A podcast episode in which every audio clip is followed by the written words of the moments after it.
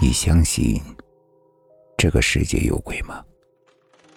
欢迎收听慕容讲故事。今天要给大家讲的故事叫做《戏院》。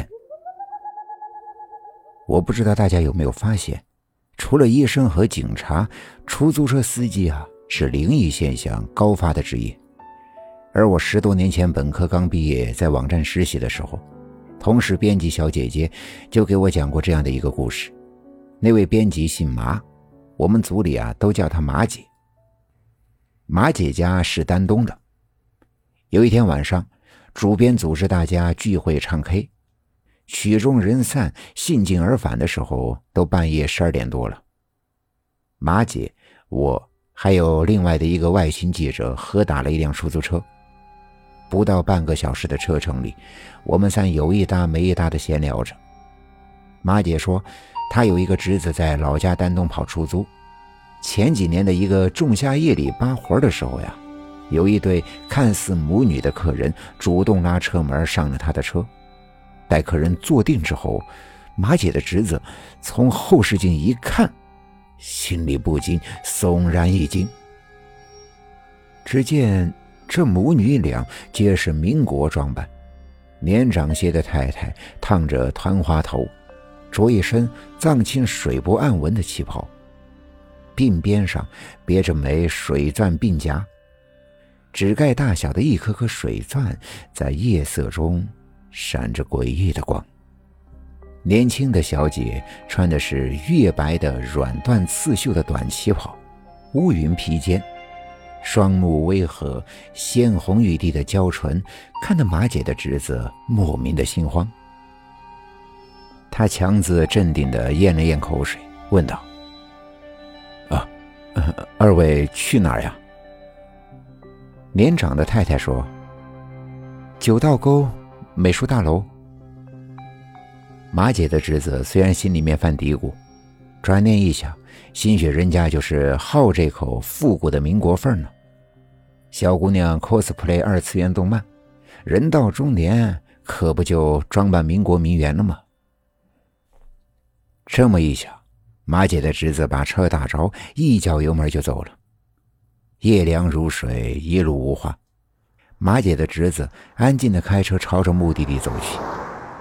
快到地方的时候，他隐约的听见后排的乘客似乎在痴痴的发笑。还没等马姐的侄子反应过来什么情况，只听那笑声越来越大，简直歇斯底里，难以自已。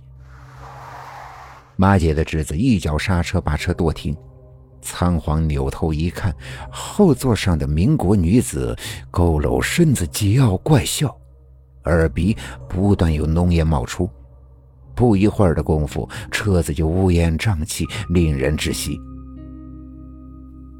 马姐的侄子大叫着打开车门逃了出去。美术大楼就在前方不远处，夜风吹得他脑子清醒了些。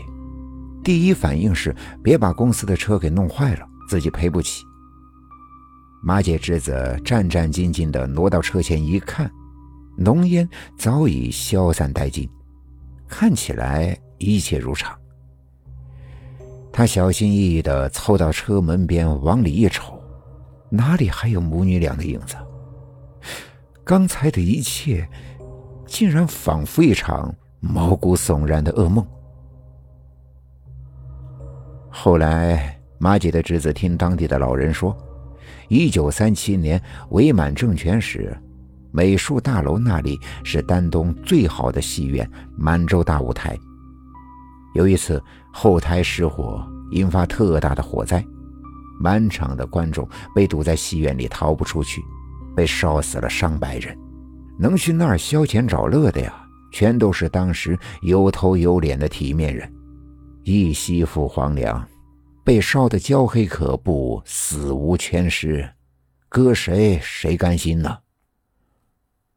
据传，火灾当晚呀，有个老太爷领着小重孙儿也去看戏。刚到戏院门口，那熊孩子便撒泼打滚，嚎哭着不肯进门。老头一看不对劲儿，赶紧带着重孙回家了，也因此逃过了一劫。那小重孙后来告诉家人，他看到戏院里坐满了没有脑袋的白衣人，浑身是血，极其骇人。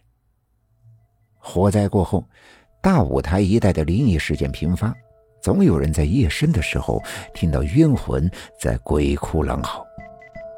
伪满政府还曾修建了一座满洲舞台罹难者慰灵碑，那碑呢，如今还屹立在原地。运动时期差点就被破了四旧，可是只要有人上去拆除，立时口吐鲜血，倒地不起。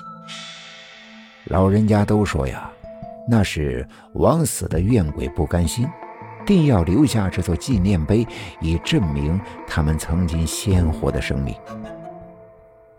故事讲完，马姐也到了住处，我和记者妹妹都听得入了神。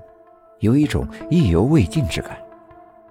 倒是，一开始和气嘴碎、颇有些自来熟的出租车师傅脸色有变，很不爽地告诫下车的马姐：“哎呀，大姐呀，天黑不谈鬼，这念叨来念叨去的，真要是跟上你了，我看你怎么办。”今天的故事就讲到这里了，点个关注吧。晚安。